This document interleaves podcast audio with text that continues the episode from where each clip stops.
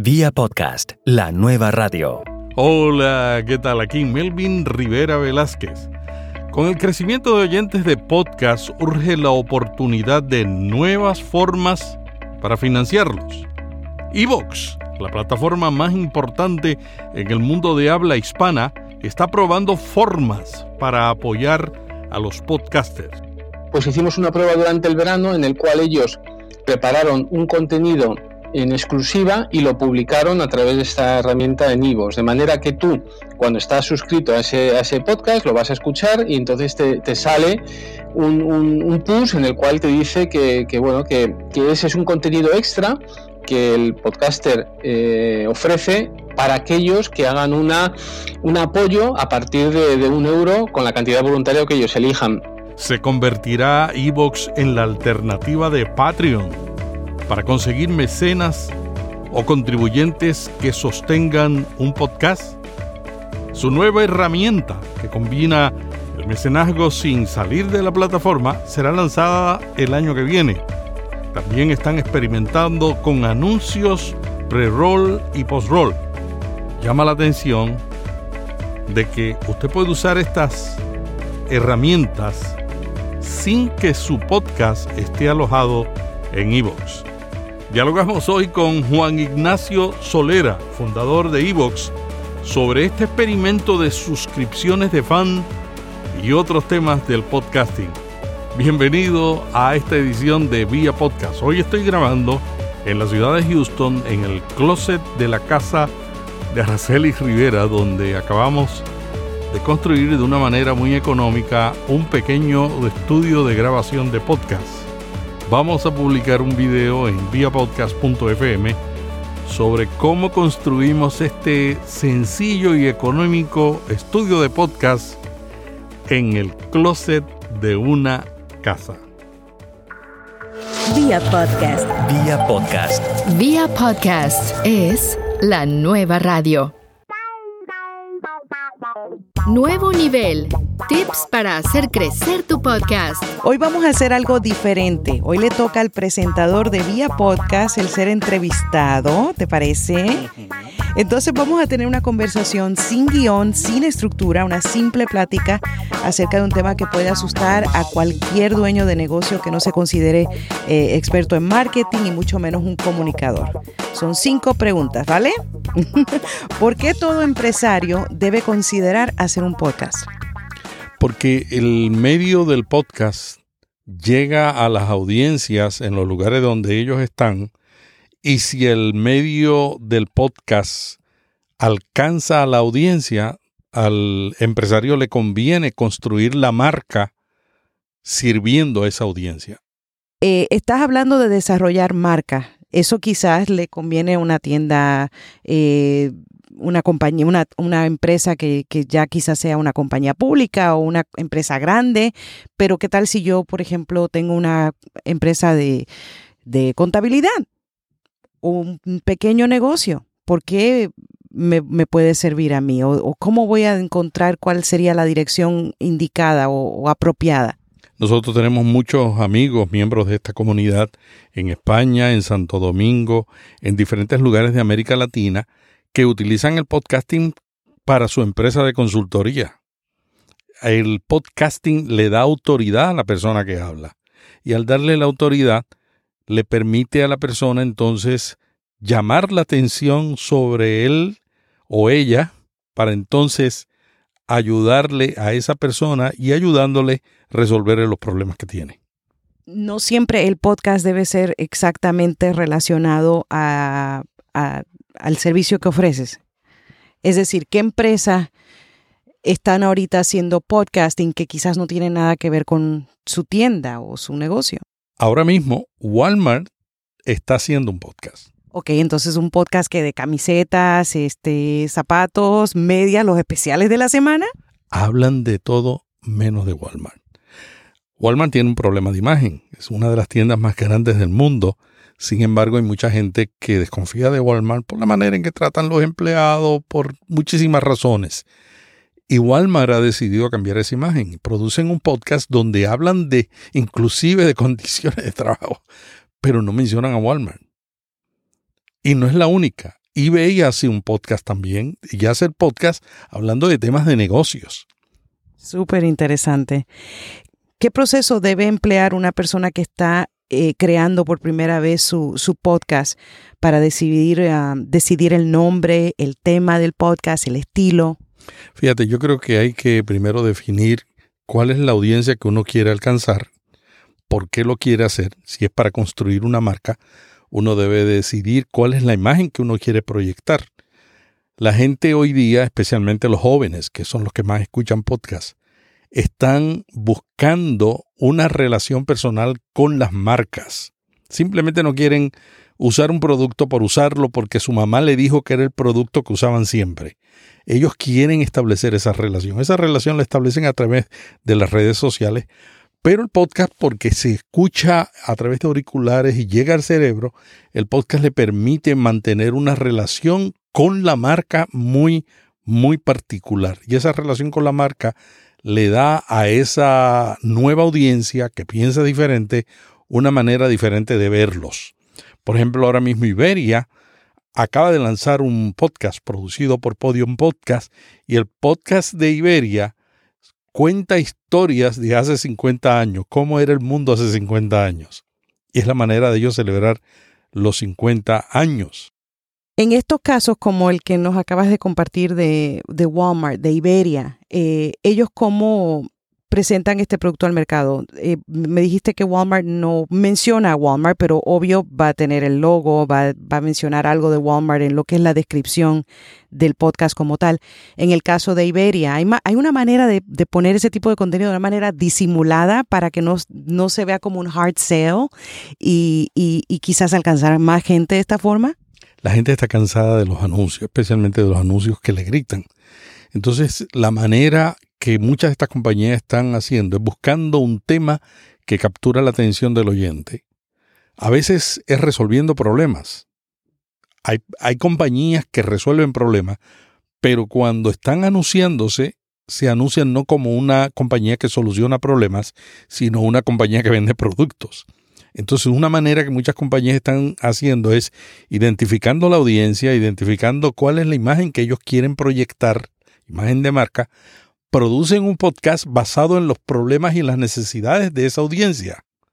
Y luego que producen el podcast basado en los problemas de esa audiencia, promueven el programa basado en los problemas que ellos toman, que ellos tratan en el podcast. Durante el podcast sale la marca, pero sale de una manera no como hard selling, vendiendo ahí a, doblando el brazo, sino que la gente se va a interesar por la marca porque le resuelve un problema. O sea, es lo que dicen eh, de una manera orgánica. Eh, otra pregunta. ¿Qué tal si yo no soy presentador de radio? No me considero una persona que, que me siento eh, cómoda o cómodo hablando en público. ¿Cómo decidimos quién debe ser la voz de este podcast? ¿Es, necesario que sea, digamos, el dueño o la persona que tuvo la visión para la compañía? ¿Qué, sugieres en esos casos?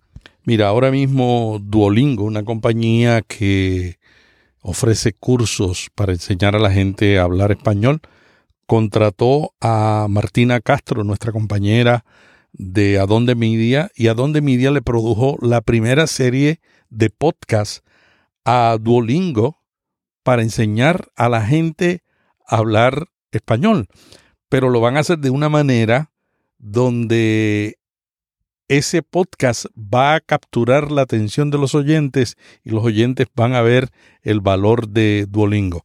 Pero contrataron a Martina, que es una especialista y productora de radio y de podcast. Yo diría que la compañía tiene que buscar a uno que sepa. no es poner al presidente o al CEO no quiere decir que el CEO y el presidente no participe, pero lo más importante no es promover la imagen del CEO ni el mensaje del CEO, el CEO. Lo más importante es que la compañía se muestre como que resuelve problemas. Y con una persona que, que, a quien se le haga fácil comunicarse. Y muchas veces yo he visto eh, empresarios que cometen ese error, que quieren ser los que están en cámara, aunque saben que no se sienten uh, cómodos, o quieren ser los que están detrás del micrófono, aunque quizás no es su fuerte. Eh, entonces eh, es súper válido ese ejemplo y me encantó. ¿Con qué frecuencia deben sacar episodios nuevos? ¿Y cuál debería ser el formato? ¿Cuáles son las tendencias? Mira, la tendencia ahora mismo para las marcas es sacar series de episodios. El de Duolingo es así, el de eBay también, y muchos, el de Iberia también. Muchas compañías no pueden tener un podcast semanal. Hay algunas que lo tienen, pero no todas lo pueden tener. Pero pueden preparar una serie sobre un tema, 12, 13 episodios, producirlos buenos, buenos, con buena calidad, y va a llamar la atención más que tener un, podcast semanal cuyo contenido no llama la atención. Entonces es, es, calidad, no cantidad. Y consistencia, ¿no? Porque si tú empiezas y anuncias el primero y dices, aquí está el primero, la semana que viene sale el segundo, pero la semana que viene no sale el segundo y pasan cuatro semanas para salir el segundo, o sea, cuando lo van a lanzar, la marca tiene que estar seguro de que ya tiene cocinado por lo menos unos cuatro podcasts, aunque no los lance a la misma vez. Uno se puede sentir muy intimidado. Yo que trabajo en la radio, que he trabajado con audio toda mi, mi vida de adulta, no fue hasta este fin de semana que me, que me atreví a grabar en casa. Y yo creo que por eso es súper válido que empecemos a grabar videos y te voy a comprometer a hacer how-to videos, a hacer videos que expliquen eh, cómo, cómo hacer el setup inicial. Eh, y también te quiero comprometer a otra cosa para el próximo episodio de este segmento. Quiero hacer un proceso para eh, encontrar en la dirección, digamos, de, de un pequeño negocio, escojamos cualquiera, una compañía de construcción ¿Por qué no hacemos todo el proceso creativo para llegar a esa, a esa idea final, el nombre, eh, quién va a ser el podcast, de qué se va a tratar, si va a ser una serie con algún, eh, si va a ser una serie temática, cuáles serían algunos de los, de los eh, temas que se pueden cubrir. Así que te voy a comprometer, ¿te parece? 2018, ahí empezaremos el año con ese tipo de contenido. Estamos grabando desde el closet era un closet hasta hace unos días de Araceli en su casa que convertimos en un estudio de podcast y de audio para radio. Y el micrófono que están oyendo es el Sennheiser Hand Mic Digital que reseñamos la semana pasada conectado a la iPad con un audífono y con Twisted Wave. Para cerrar, best practices, mejores prácticas para el que hoy decidió, después de escuchar este show, hoy comienzo. Yo diría que lo más importante es definir cuál es la marca, la imagen de marca que queremos transmitir, luego definir la audiencia, investigar bien cuáles son los problemas que tiene esa audiencia y definir el tema, el nombre y el contenido buscando resolver esos problemas.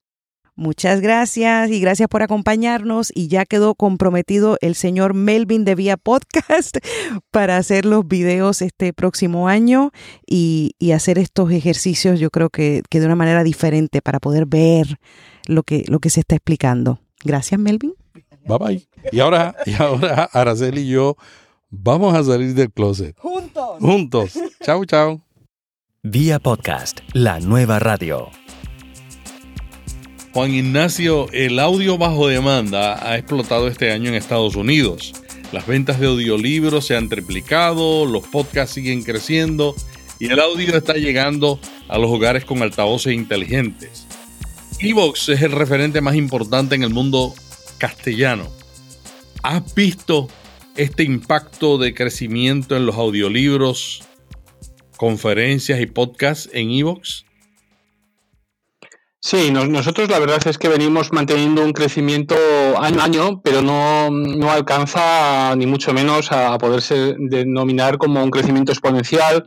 O si tú ves la serie histórica de, evolución de nuestras escuchas a lo largo de, de la historia de los ocho años que llevamos ya, no, no hay un año en el que dices, wow, aquí se ha pegado un tirón, ¿no? Si bien es cierto que cada año se sube más. Lo que sí es cierto es que el movimiento, la migración de escuchas desde móvil en relación a las escuchas desde web, ya sí que sí es, pues a lo mejor un 80-20 en relación a, web, ¿no? O sea, todo el mundo, lo que sí está claro es que todo es móvil, todo es app y, y bueno, y nosotros prácticamente si no hemos cerrado la web y nos hemos convertido solo a app, es porque tenemos esa componente también de, plataforma para el podcaster, para que pueda publicar, estadísticas, etcétera, porque si no, lo que es un podcaster puro y para simplemente escuchar, eh, con tener una app es, es, más que suficiente, ¿no?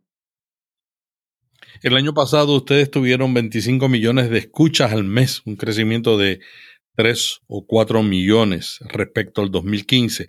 Ya estamos finalizando el 2017. ¿Cuál ha sido el crecimiento de escuchas este año?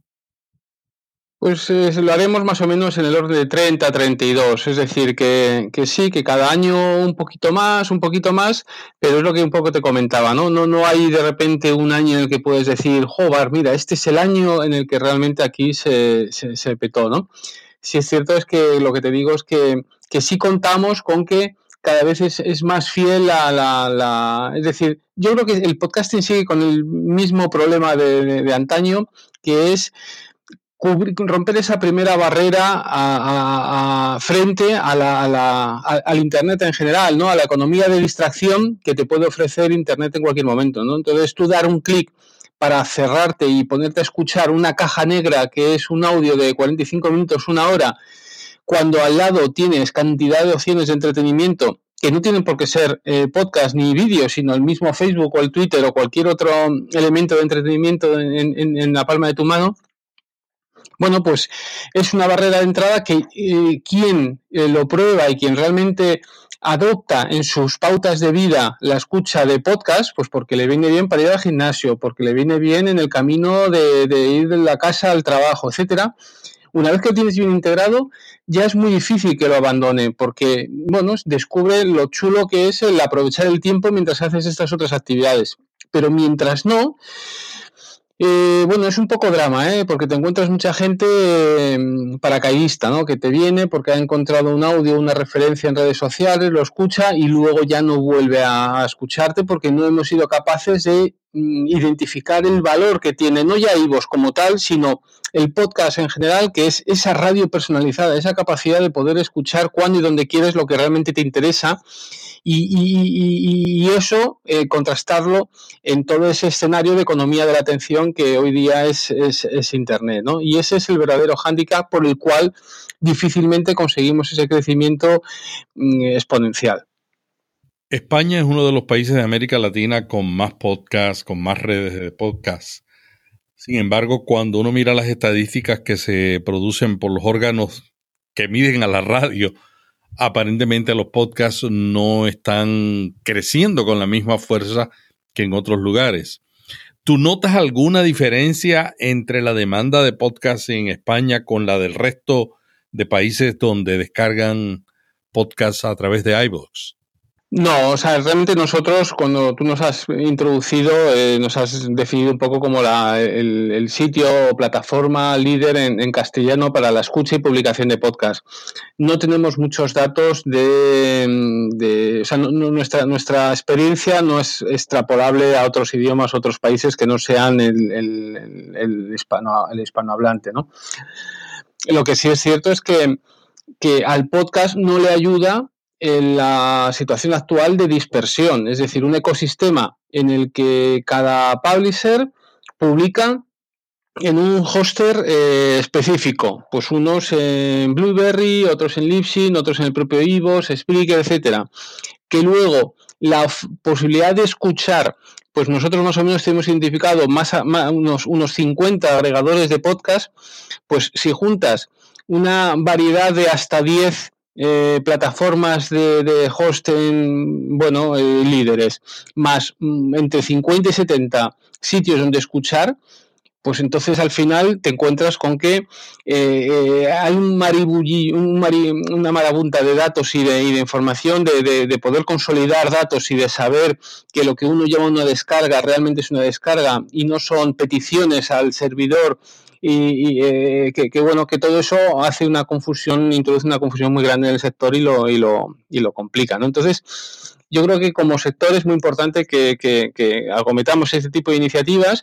La IAB recientemente ha dado unas directrices que nosotros ya desde hace unos meses estamos, estamos siguiendo en, aras de poder llegar a definir todo esto y poder decir, eh, bueno, pues potencialmente ante una agencia, un anunciante, el que, el que pueda tener credibilidad eh, todas esas métricas que nosotros podemos estar dando, porque si no, muchas veces nosotros sentimos que, estamos mezclando sillas con, manzanas, ¿no? Y eso no, no, no ayuda.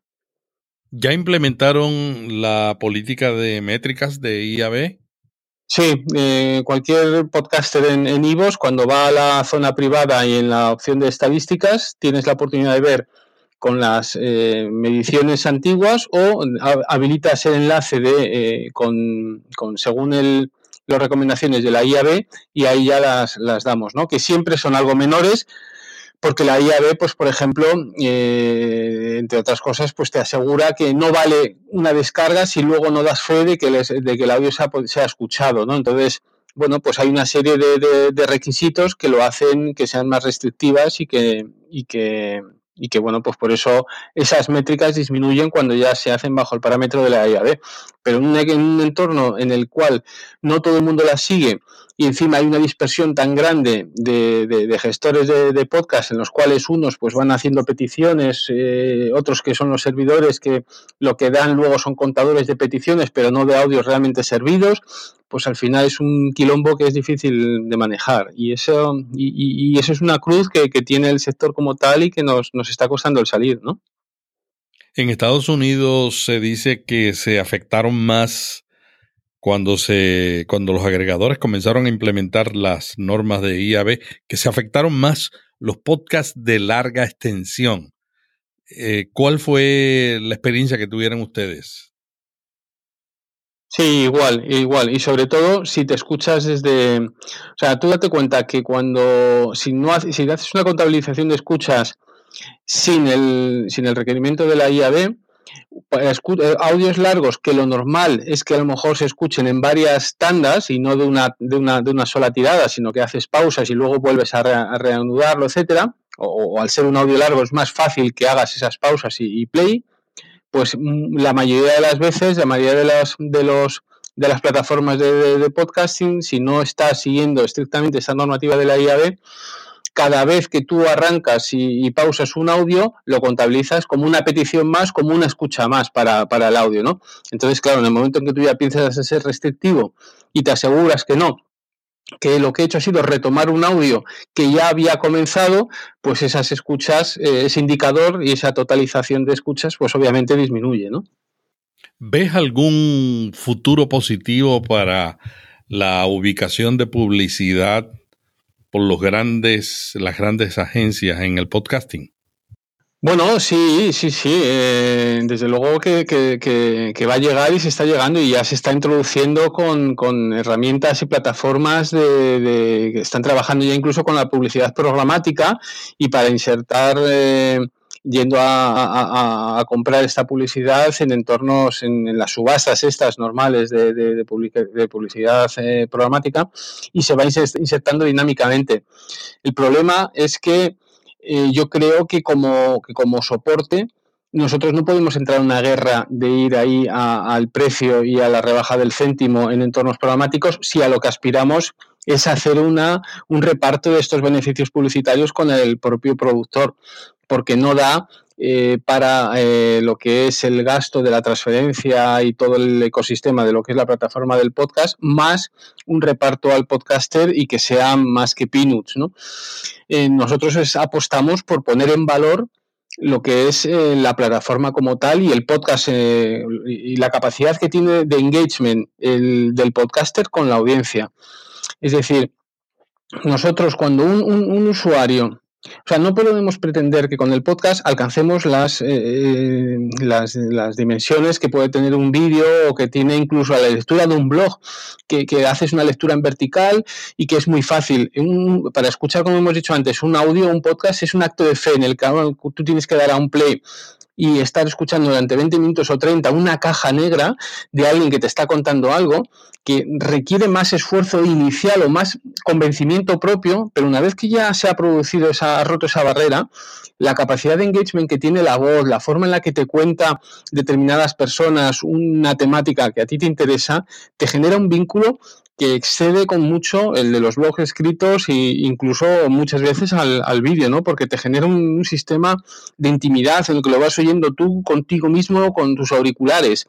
Eso tiene un valor que comercialmente no se puede poner en un modelo de estos que te digo de a subasta y de a coste por clic o a coste de, céntimos el, por cada mil escuchas, porque entonces, bueno, pues lo único que habremos hecho es ensuciar el soporte como tal en lugar de ponerlo en valor. O sea, nosotros lo que queremos es presentar eh, esta oferta de, este, este soporte, de esta, esta comunicación, más que impacto, sino esa comunicación que se establece entre el podcaster y la audiencia y la queremos poner en valor y, que, y, trabajar con marcas y agencias que realmente se crean que no es lo mismo el, impactar en radio para pillar desprevenido al usuario y a base de machaconearle con, con una misma cuña que lanzarla en un momento en el que el oyente ha decidido escuchar con cariño y delicadeza el podcast al cual está suscrito. Eso tiene un precio y eso es eh, por lo que nosotros abogamos para que potencialmente podamos crear este ecosistema en el cual podamos convivir tanto plataformas como podcasters por el trabajo que hacen. Cuéntanos sobre el experimento que hicieron recientemente con el modelo de reparto de ingresos publicitarios y las suscripciones para fans. ¿Cómo fue eso? Bueno, pues eh, lo de las suscripciones para fans que, dices ahora, acabamos de presentarlos en las jornadas de podcast donde tuvimos la ocasión de vernos un, hace, hace un par de semanas en, Alicante, una gozada verdaderamente, y ahí ya presentábamos la experiencia de una prueba piloto que hemos hecho este fin de, este, durante este verano, que era, bueno, pues lo que en Internet se llama una mínima prueba viable, que es eh, una conceptualización de un producto que sin estar desarrollado ni mucho menos al 100%, sí permite el testear el interés por parte del futuro usuario, ¿no? En lugar de ponerte a desarrollar todo y luego darte cuenta que no funciona. Entonces hicimos con dos podcasts eh, que, quisieron amablemente colaborar con nosotros, más allá de la realidad y la órbita Vendor, pues hicimos una prueba durante el verano en el cual ellos prepararon un contenido en exclusiva y lo publicaron a través de esta herramienta de Nivos, de manera que tú cuando estás suscrito a ese, a ese podcast, lo vas a escuchar y entonces te, te sale un, un, push en el cual te dice que, que bueno, que, que, ese es un contenido extra que el podcaster eh, ofrece para aquellos que hagan una, un apoyo a partir de, de, un euro con la cantidad voluntaria que ellos elijan.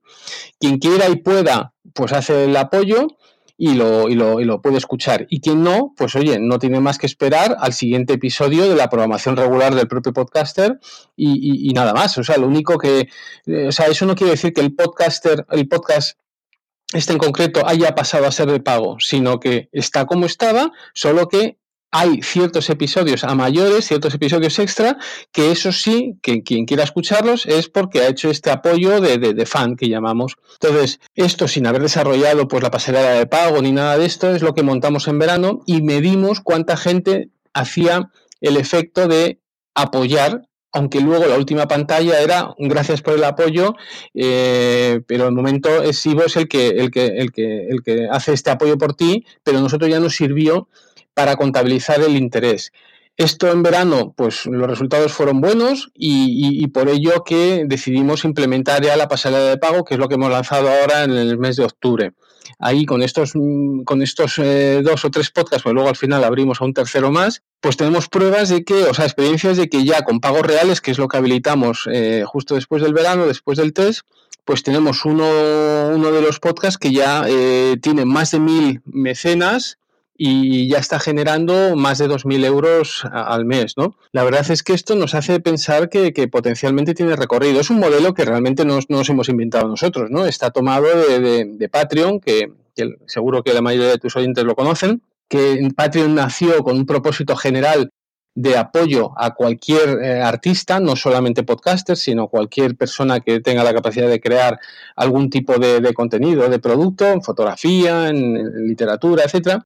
Y entonces de esa manera conseguía un, mecenazgo directo por parte de quien quisiera apoyar su trabajo. Esto eh, al ver que de una forma natural, pues eh, sobre todo en Estados Unidos, hubo varios podcasters que se abrieron su Patreon para eh, conseguir remuneraciones y apoyos por parte de su audiencia, los propios de Patreon habilitaron después una opción específica hecha para podcasters con un feed privado, etcétera, ¿no? Entonces nosotros lo que hemos hecho es viendo ese buen resultado de ellos, que, que si tú ves sus estadísticas, te encuentras con que el artista top que más saca de todo Patreon, independientemente de la disciplina artística en la que está trabajando, es un podcast que saca más de 80 mil dólares al mes solo en base a apoyos de unos 20 mil, estoy hablando de cabeza, pero sí, está en el orden de 20 mil gente que le está apoyando. ¿no? Entonces, a partir de ahí hacia abajo, pues, pues bueno, nosotros la verdad es que estamos contentos porque haber conseguido ya que, que, un podcast haya conseguido más de mil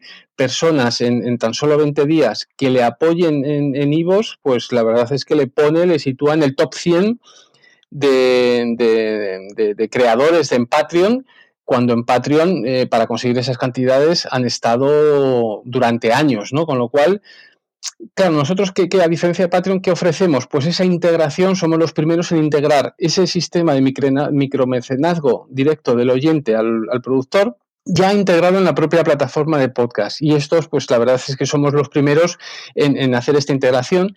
Entonces, claro, eso permite una mayor facilidad de uso, porque un podcaster que se abra un Patreon lo que tiene que hacer es todos los días estar recordando en cada episodio, estar recordando a su audiencia que vaya a la web de Patreon y que haga desde allí su apoyo. En cambio, en nuestro caso, pues no tienes que salirte de, la plataforma en la que ya estás escuchando el podcast y, tienes el botón y la posibilidad de apoyar directamente desde la propia aplicación, ¿no? Con lo cual, ahí tienes un efecto de inmediatez y un efecto de, de ese push continuo que, bueno, pues por la experiencia nos está demostrando que la curva de, obtención de, apoyos es muchísimo más rápida en IVOS que, derivándola a través de, Patreon. La verdad es que estamos muy contentos. ¿eh?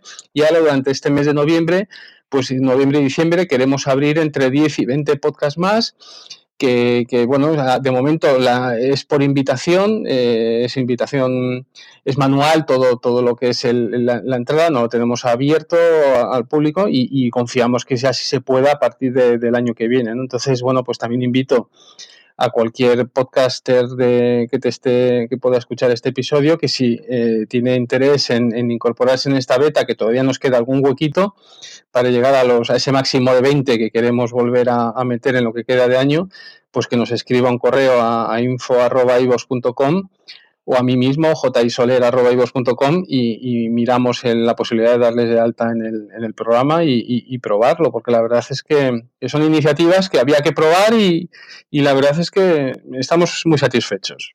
El requisito es que deben estar alojados en iBox. No, no, no tiene por qué. ¿eh? O sea, es el, sistema lo tenemos, permite el, el, incluso que tú que no tengas el, no, no, no exige el que, el que lo tengas que alojar en en, en, en lo que sí te exige obviamente es que ese episodio extra tiene que estar alojado en IVOS, pero tú el resto del feed lo puedes tener, o sea, el resto de los programas lo puedes tener perfectamente fuera de, fuera de IVOS. Lo normal, obviamente, es que si esto funciona y quien empiece ya a conseguir un dinero con nosotros, lo normal es que se venga a IVOS y termine publicando en IVOS. La verdad es que IVOS eh, entre otras cosas, no, eh, es, gratuito. O sea, el publicar en IVOS es, es, eh, yo creo que somos los únicos que, damos alojamiento y transferencia ilimitados de, forma, de forma gratuita.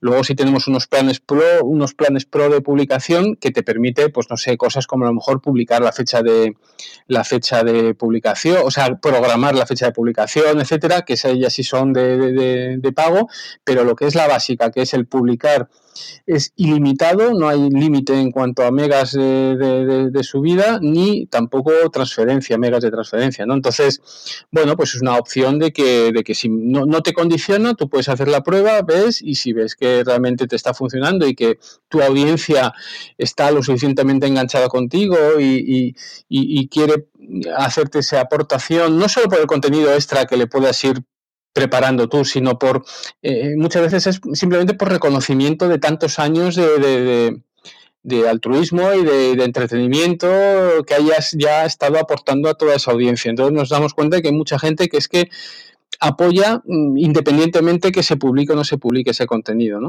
O sea, ese contenido extra. Lo que pasa es que es cierto que, que ayuda el tener ese contenido extra también, desde luego. Muy bueno, muy bueno y muy bueno que tiene la opción de que lo puede utilizar aun cuando no tenga el contenido base alojado en Evox. sí, eso nos preocupaba y no queríamos que actuara delimitante, Melvin, eso es cierto.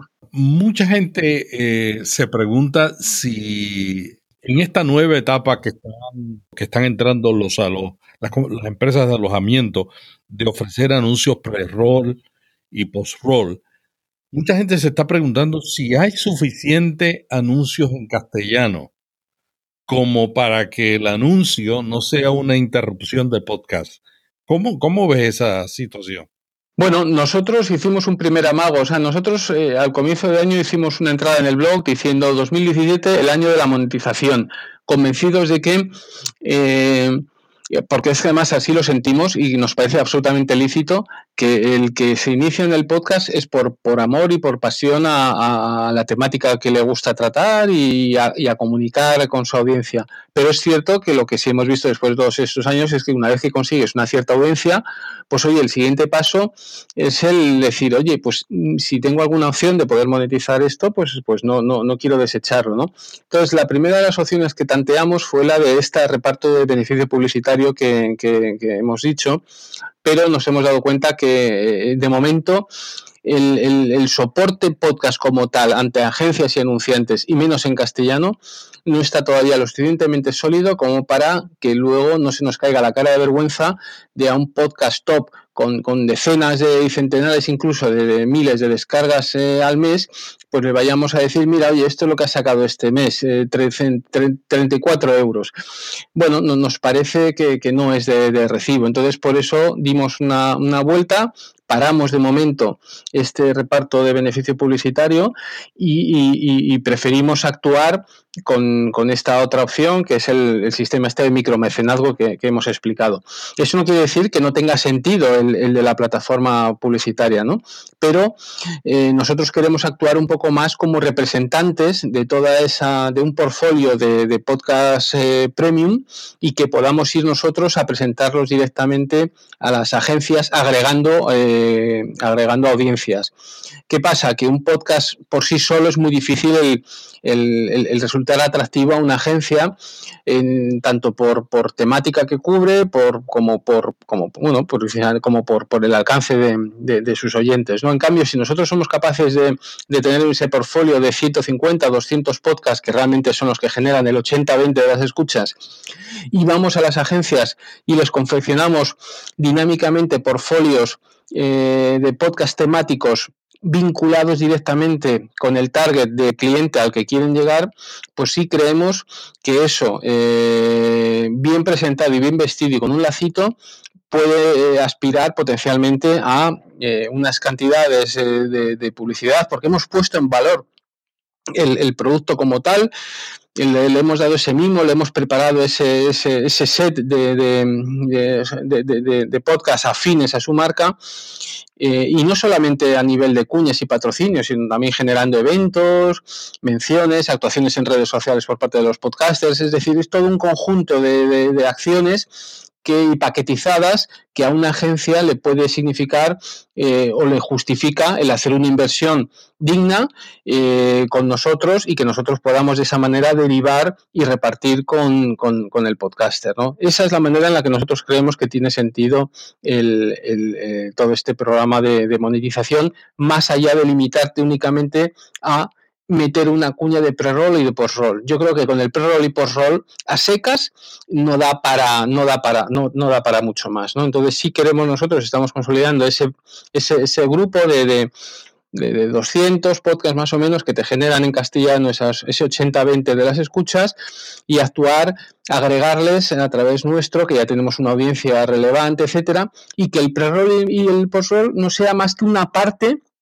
de todo el pastel, ¿no? Y, pero seamos nosotros los que velemos por esa distribución, por esa mejor optimización, por todos los sentidos, ¿no? Es, es un poco el mismo fenómeno que existe en otras industrias. Un músico, tú tienes una banda y bueno, tú luego delegas en tu discográfica, en tu representante, las ventanas de exposición y en qué conciertos vas a tocar y en qué sitios. Bueno, pues nosotros queremos ser un poco de alguna manera ese y que nosotros al fin de mes digamos al podcaster, oye, pues mira, nosotros hemos maximizado tú la monetización de tu contenido y esto es lo que hemos podido sacar en base a que nosotros hemos tenido la capacidad de, de combinar todo ese mix de oportunidades que, nosotros visualizamos que, ofrece el podcast, pero que le queda un hervor todavía para poder ser puesto en valor.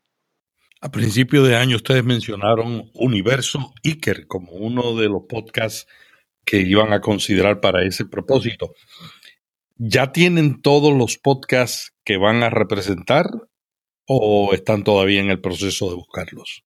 Sí, no, no, no. O sea, más o menos nosotros los tenemos en, cartera, pero pocos podcasts saben que están en nuestra cartera y en nuestro radar, ¿no? Nosotros sí sabemos qué cuáles son los 200 podcasts que nosotros queremos liderar y, hacer que se vengan con nosotros. Para eso estamos preparando un ambicioso plan para integrarlos. Lo que queremos es que se sientan partícipes de IVOS, incluso no nos, no nos dolerá prendas en, en, en, hacerles formar parte de un plan de, de, stock options o de acciones para que realmente digan, oye, yo me quiero vincular con esta, con esta plataforma a modo Netflix, que antes lo, hemos comentado, ¿no? Un Netflix, cuando coge House of Cards, pues bueno, pues va con la chequera por delante y le dice a la productora, toma, esta serie la quiero para mí. Y bueno, y se la queda y la, y la, la distribuye Netflix. Nosotros no tenemos una chequera por delante para poder ir eh, dando a los podcasts para que se vengan con nosotros, pero sí nosotros podemos integrarles dentro de un proyecto ilusionante que combine toda esta parte, ¿no? O sea, eh, en el fondo queremos ser este ecosistema de distribución y monetización de podcast y entendiendo por monetización un mix que combine determinadas eh, escalas de, monetización, no solo la del pre-roll, sino que ya te digo, es una, una visión más amplia de, representación global del, del, podcast como tal, como soporte. ¿no? Muchas gracias, Juan Ignacio. Quisiera concluir esta entrevista preguntándote sobre algo que me llama la atención. Hay en Estados Unidos y en Australia, en varios lugares, todos los años salen una cantidad de lugares, de portales web para buscar, para facilitar la búsqueda de podcast.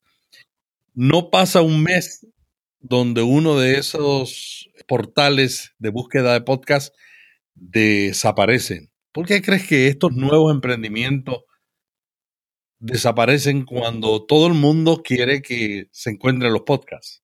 Bueno, porque es un sector, o sea, realmente el, hacer un agregador de, feeds y coger los feeds públicos y leerlos y parsearlos y el presentarlos de una forma más o menos con cara y ojos es relativamente sencillo. Eh, lo que es más complicado es integrarlo dentro de un servicio de hosteado como hacemos nosotros, pero a la vez eh, toda esta sencillez que potencialmente no genera barreras de entrada y que por eso facilita que, bueno, pues casi cualquiera desde, desde el garaje de su casa, desde su habitación, se lo pueda hacer.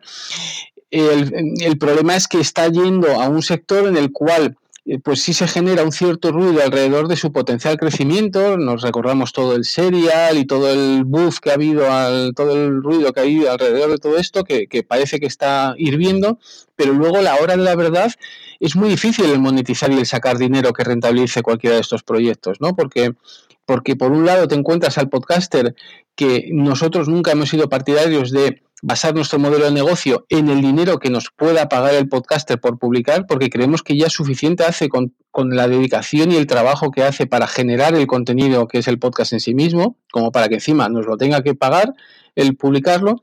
Y luego, como es un producto que en general siempre ha sido gratuito, bueno, pues entonces es muy difícil el, monetizar algo que ya de facto es gratis. Entonces no nos queda más que ir a la, a la, publicidad, pero el soporte de podcast como tal, pues hemos dicho antes que tampoco está puesto en valor ante las agencias. No conocen ese engagement que se produce entre el oyente y el podcaster, con lo cual al final se paga muy mal, se paga bulk y, nos encontramos con que de todas las ecuaciones de esta patas de esta ecuación que he dicho, ninguna viene ahí con los dólares por delante. Entonces, claro, todos estos proyectos que han nacido de esta manera, en plan medio amateur, medio con alguna esperanza, bueno, no digo yo profesional, pero, pero pensando que se lo podía llevar eh, todo, pues, pues es complicado porque no, no, no escala, ¿no? Por eso nosotros si queremos hacer esta esta, este, esta profesionalización, ¿no? creando esta capacidad por nuestra parte de distribución y monetización del podcast, que en el fondo es casi esta representación para poner en valor este, este conjunto de podcasts eh, potentes, de manera que lo podamos poner en valor ante en el sector y, eso eso es clave y, determinante y si en paralelo podemos acompañar con iniciativas como esta de, de las suscripciones para fans, para que el, fan más allegado pues también pueda hacer donaciones y aportaciones apoyos directos, pues, pues creemos que es este ecosistema que conforma un mix que profesionalice y que permite aspiracionalmente a poder vivir de, de, un podcast en un periodo razonable de tiempo. ¿no? Muchas gracias, Juan Ignacio, por tu tiempo. ¿Algo más que quieras añadir al cerrar esta entrevista? Pues nada, gracias a ti por la atención y el interés siempre por, por estar ahí husmeando, en, sobre todo en iniciativas americanas que son los que lideran todo esto y el, y el hacernos estar atentos a, todas las iniciativas que salen y el, en concreto en esta Divos, pues el, el seguir y el darnos la oportunidad de que, de que cualquiera lo pueda conocer, ¿no? Acabar recordando esto, que si que algún podcaster que, esté oyendo y que considere que tiene, claro, esto no son para podcast, eh, esta opción de, las suscripciones para fans no es para podcast recién iniciados, sino para aquellos que ya tienen, no hace falta tener mucha, muchos oyentes, pero sí fieles, es decir, que tú te puedes ganar la vida o sacarte un dinerillo extra interesante a lo mejor con, con 500 o, 1000 escuchas, pero si es una temática a lo mejor muy de nicho y con una audiencia muy fiel pues este yo creo que puede ser una opción en la que, pues a lo mejor, no sé, no, no pases de las 3.000 escuchas, 4.000, pero eh, publicitariamente difícilmente vas a conseguir con ese nivel de escuchas el, rentabilizarlo, pero en cambio el conseguir un núcleo de 100, 200 eh, usuarios que puedan hacer una donación de 3, 4, 5 euros al mes, pues a lo mejor sí te permite el sacarte ahí un, un, dinerillo extra y, y entonces si cualquier podcaster siente que tiene eso, un podcast más de nicho pero con una audiencia fiel, que no dude en, enviarme un mail personal a mí, a jisolera.com y hacemos lo que podamos por, incorporarle en esta, en esta beta que, y empezar a probarlo cuanto antes. Muchas gracias a Juan Ignacio Solera, fundador de Evox que estuvo compartiéndonos sobre este experimento de suscripciones de fans, todos los adelantos de esta compañía importante en el podcasting de América Latina. Quiero invitarle a suscribirse al boletín Notipod. Si usted quiere mantenerse al día de todo lo que está ocurriendo en el mundo del podcasting, en el mundo norteamericano, inglés, australiano, iberoamericano, lea el boletín que enviamos todos los días al inbox de su email. En cada envío resumimos lo que hemos encontrado en la web sobre tendencias, buenas prácticas, herramientas y eventos sobre el podcasting. Usted no tiene que buscarlo, nosotros dedicamos horas para encontrarlo, para analizarlo, para comentarlo y para compartírselo. Simplemente entren a riapodcast.fm y en el home van a encontrar en la parte superior el enlace para suscribirse al boletín diario Notipod que enviamos de lunes a viernes. También quiero invitarle para que se haga miembro del grupo Solo Podcasting en Facebook. Allí diariamente tenemos 675 miembros muchos de ellos van, comparten sus opiniones sobre lo que está sucediendo con las tendencias del podcasting. Este es Melvin Rivera Velázquez despidiéndose hasta la semana que viene. Vía podcast. Vía podcast. Vía podcast es la nueva radio.